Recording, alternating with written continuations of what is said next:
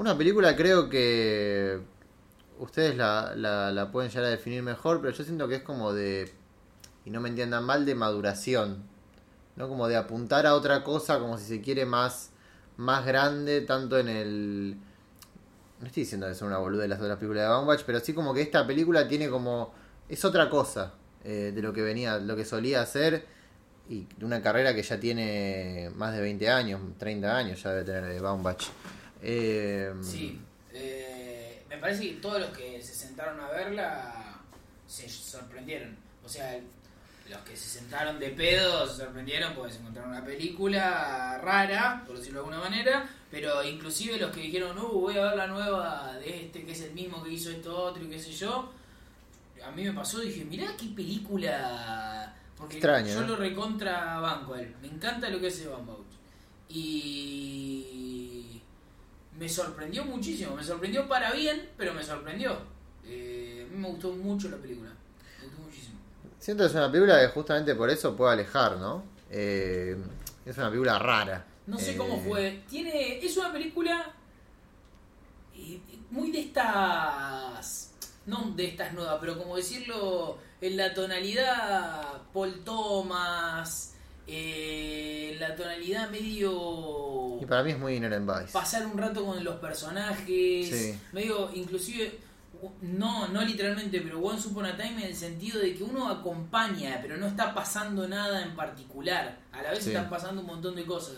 Pero, y eso no estaba, yo- uno no estaba acostumbrado a que las películas de él fueran así. Las Sí. películas de él eran de... De hablar. Ah, claro, de hablar, gente hablando. Era, por eso se lo ubicaba medio Allen. O sea, igual, hablan acá. igual acá hablan, no es que... Pero siento que era como... Pero alguien puede decir, no pasa nada en esta película. Claro. Y en las de anteriores de él, alguien podía decir, no me gusta, no me hace reír, me parece una mierda. Pero todos entendían que, bueno, estaban contando que Adam Sandler se lleva mal con el padre, que tal cosa. Acá es una película Claro, claro. de... No pasa nada en esa película, no... no- Y a mí me encantó. Bueno, la anterior, la inmediatamente anterior es esta historia de un matrimonio, Marriage Story, que era una película como muy de, de trama en ese sentido, como que era la historia de una separación. claro. O sea, algo muy, muy directo y concreto. Eh, y acá ya se ha dicho, viste, en redes, como bueno, esta película trata sobre la muerte y demás, que es verdad. ¿Está el espíritu de Berman aquí? Este-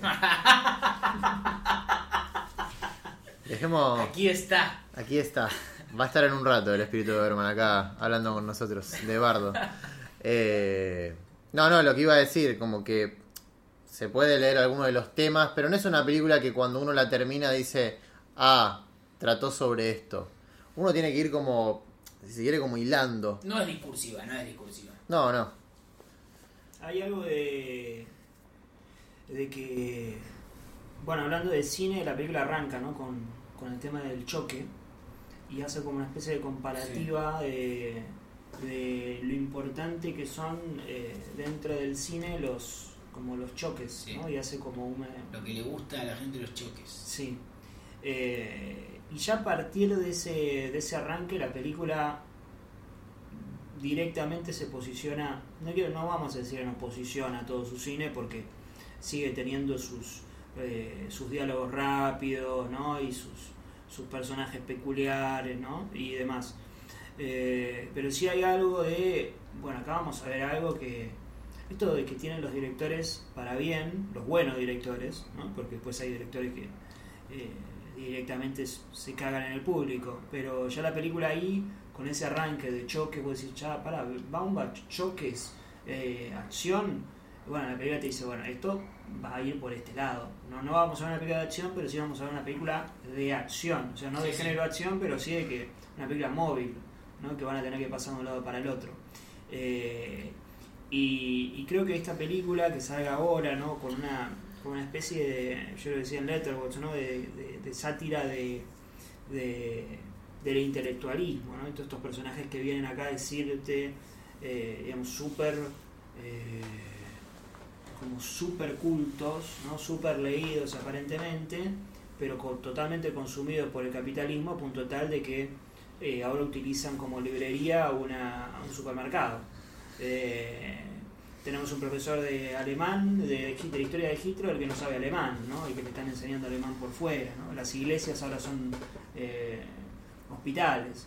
Entonces, en, en, ese como en esa especie de ateísmo total, ¿no? Que a la que llegó el mundo en, o sea, e, e, el, la, lo que logró, digamos, lo que ganó la sociedad de consumo es que el intelectual directamente sea una pata más del mercado. Claro.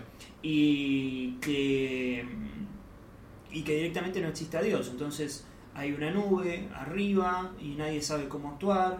Eh, todos empiezan a teorizar sobre cosas de que supuestamente leyeron, pero ninguna de todas aplica. Eh, y escuchan a un pibe de 15 años que supuestamente sabe un montón y, simplemente es que leyó mucho, pero eh, uno no, puede saberlo porque justamente es como esta cosa medio ateísmo, agnóstico, es como, bueno, y, y, vamos pasando por un coso y vamos a, bueno, vamos a tomar este medicamento que no está eh, comprobado científicamente que funciona y che, que te estás quedando para la mierda, y bueno, no sé, qué sé yo. Eh, por eso Aparte, la película... trata sobre.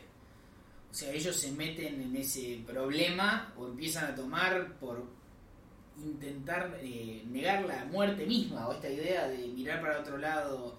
Eh, cuando ella le dice, ¿pero qué? ¿Por qué fuiste a tomar eso? Y ella dice que le da vergüenza decirlo y qué sé yo, uno piensa, bueno, acá pasa algo pasa algo traumático. Ahora dice que pasó algo traumático. Y es que nada, que le tiene miedo a morir. Y el otro le dice uno como, cualquiera, bueno, pero más.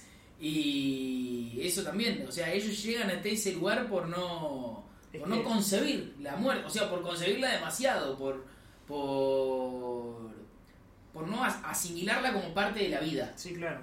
Bueno, la angustia generalizada de me tengo que medicar, no me quiero morir, lo que sea y demás, y estamos de un lado para el otro.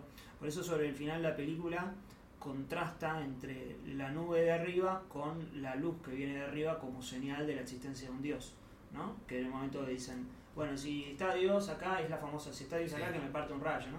Y dice, bueno, que me mande una señal, ¿no? Y, aparece ese, ese halo de luz eh, donde la película ahí se posiciona, como diciendo, bueno, che, pero está, está esto acá y estamos, todos estos personajes directamente están eh, juntando figuritas, por así decirlo. Eh, creo que es una película también como medio multigénero, ¿no? Porque en un momento se pone como... Eh, va, va a ir nadando por, por el thriller, como de repente se vuelve una película... Eh, una road movie, ellos en el auto encontrando la ruta, no, sí pasa por todos lados. catástrofe, también cine catástrofe. Porque eh, en sí, digamos, lo que uno entiende de la película, que es eh, un, mundo completamente explotado, o sea, eh, donde es todo caótico, donde vas caminando por el parque y aparecen personas por todos lados. Un estímulo constante. Es, exactamente, ¿no? Es como, bueno, acá tienen que estar, esto no solamente puede estar sostenido desde eh, el mundo en caos, literalmente, sino también desde la eh, multiplicidad de géneros, que obviamente lo maneja muy bien y, dirige, tiene una escena de terror que es tremenda, la del sueño es buenísima. Eh, uh, esa escena es terrible. Yo me acordé de El Rancho Spam. pero de mucho terror, ¿eh? de nivel. Estaba para pararme a prender la luz yo con lo que soy. Me dio mucho que esa escena. Entonces, la, que muchos géneros habiten en esa, en esa película tiene sentido con, este caos que tiene la, es casi como crítico en algún punto el hecho de que tengan que pasar por tantos eh, eh sobreestímulos de manera tan, tan visceral. Eh, y la película te va haciendo pasar por ahí y en un momento, digamos, entras en esa locura eh, que tienen los personajes. Aparte tiene eso de que como que todo ese mundo caótico está generado justamente por eso, ¿no? Por, ese white noise de está siempre ahí la, finitud. Como que lo único que no se puede asimilar dentro de un mundo que todo lo asimila, que todo lo entiende, que todo es parte, es, bueno, que, que existe un fin. En la película no, en la película no es- explican lo que era el white noise o En un momento lo explican, creo. Ok. En un momento lo que es que explican. el ruido blanco, ¿no? El Como el blanco. del televisor, Sí. como de y también como el digo, no sé, uno se queda en silencio acá, como el Al, sí, el ambiente, sí. claro, el, el sonido ambiente. Dice algo como que. No me acuerdo, creo que lo dice él. Que el miedo a la muerte es un white noise, como que Ah, está mira, siempre no ahí dando vueltas. A mí me hizo pensar en. Es una película, tampoco me quiero detener mucho, pero me hizo pensar en The Happening. Eh, por el sentido de tomar como un aproximamiento como paródico. Lo que pasaba con The Happening era que no, no te lo decía en ningún momento, por eso se le pega mucho, en fin, eso no quiero volver a decirlo, pero como que veo que es una película que no fue, o sea, porque no fue del todo muy bien recibida White Noise. eh, incluso te lo dice como más en la cara, que, que es una parodia y demás. Pero se sentía eso, como que era una película que iba de frente y sin miedo como a a naturalizar como la extrañeza y la rareza de los personajes, pero no en el sentido de Para, te interrumpo, no es una parodia, es una sátira. una sátira, tenés razón. A veces se me, me confunden las palabras. Eh, no, no en el sentido tipo Wes Andersoniano de enrarecer todo y quedar, viste, como... Porque lo que pasa en esas películas es que se enrarece todo, que se vuelve industrial lo enrarecido, ¿no? No, y además esas películas estipulan a estos personajes como interesantes para bien, ¿no? Como que... Sí, sí, como sí. que Sí, bueno, Cerrar. Más, más que bueno o malo es como... Awkward, ¿no? Sí, como, che, mirá que, qué copado esto, ¿no? Sí, sí, sí. Eh, claro, por eso acá uno ve a la... Aparte digo, bien que Greta Gerwig es la esposa de Baumbach y trabajan juntos hace un montón de años, pero igual, más allá de la asociación obvia, uno la ve a ella que en las películas de Baumbach la tiene como Frances Ha, no como alguien, con, si quiere, más terrenal, ¿no? Que no una chica en Nueva York perdida. Y acá la ves como, sí, una señora salida de los 50 y ya te choca con el primer plano eso. Eh, y la película no le tiene miedo después a, a que, por ejemplo, ya sobre el final se construya a partir de ese thriller como de paranoia, sospechas entre, entre la pareja.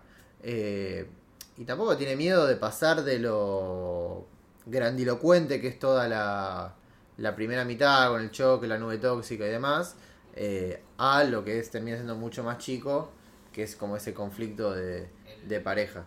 Sí. Para mí, eh, yo creo que es la mejor vez que lo vi a Adam Driver. Me pareció buenísimo lo que hizo el chavo. El personaje es buenísimo, pero él muy bien me pareció. Me encantó cómo está el chabón. En Gucci está muy bien. Sí, Gucci la vi hace poco también y está muy bien. Es un pelotudo a pedal. Eh, él- siempre se habla de que es el actor que todos van a buscar cuando quieren uno que actúe en serio. Sí. Pero acá el chabón es como que no. No lo veo tan en esa pose a él. Agarrar un personaje así es medio como agarrar eh, Adam Sandler en Punch Drunk Love. ¿Viste? Un personaje medio boludo, sí. no- No tiene la solemnidad que puede tener ni en pedo un Joaquin Phoenix, por ejemplo. Sí, que sí. es alguien que te dice, bueno, ahora voy a hacer esto. y Este es como, bueno, soy actor y me encantó, me encantó lo que es. Y la película en sí me pareció buenísima. Tengo ganas de volver a verla. Creo que es una película de, de más de un visionado, además, ¿no? Sí, re. Eh, ¿Qué es lo que pasa con Inner Vice y, y demás? De hecho, el autor de White Noise, que es Don DeLillo, o sea, el autor del libro, tiene mucho que ver con el autor de Inner Vice, entonces como que tiene como cierta hermandad las películas, eh, más allá de lo que uno diga, bueno, raro. y- Toda la resolución demás. final es para, para repasarla. Porque, bueno, la película eh, es redonda y se, se resuelve. Pero es, es para volverla a ver y prestarle atención de vuelta. Sí, siento que es una película, la verdad es que la otra vez habíamos hablado de Avatar 2, como diciendo, bueno, estamos hablando una semana después del estreno. Siento que, no por las mismas razones, pero ocurre lo mismo. De Sí, decir, eh, siento que esta película se habla mejor si nos sentamos de acá un año a grabar lo mismo. Estoy 100% seguro que es una película muchísimo más redonda de lo que creo que es, porque la vi por primera vez con el impacto de che, estos personajes y, y seguir por acá y seguir por allá. Y estoy seguro que si la ves dos tres veces es muchísimo más eh, redonda.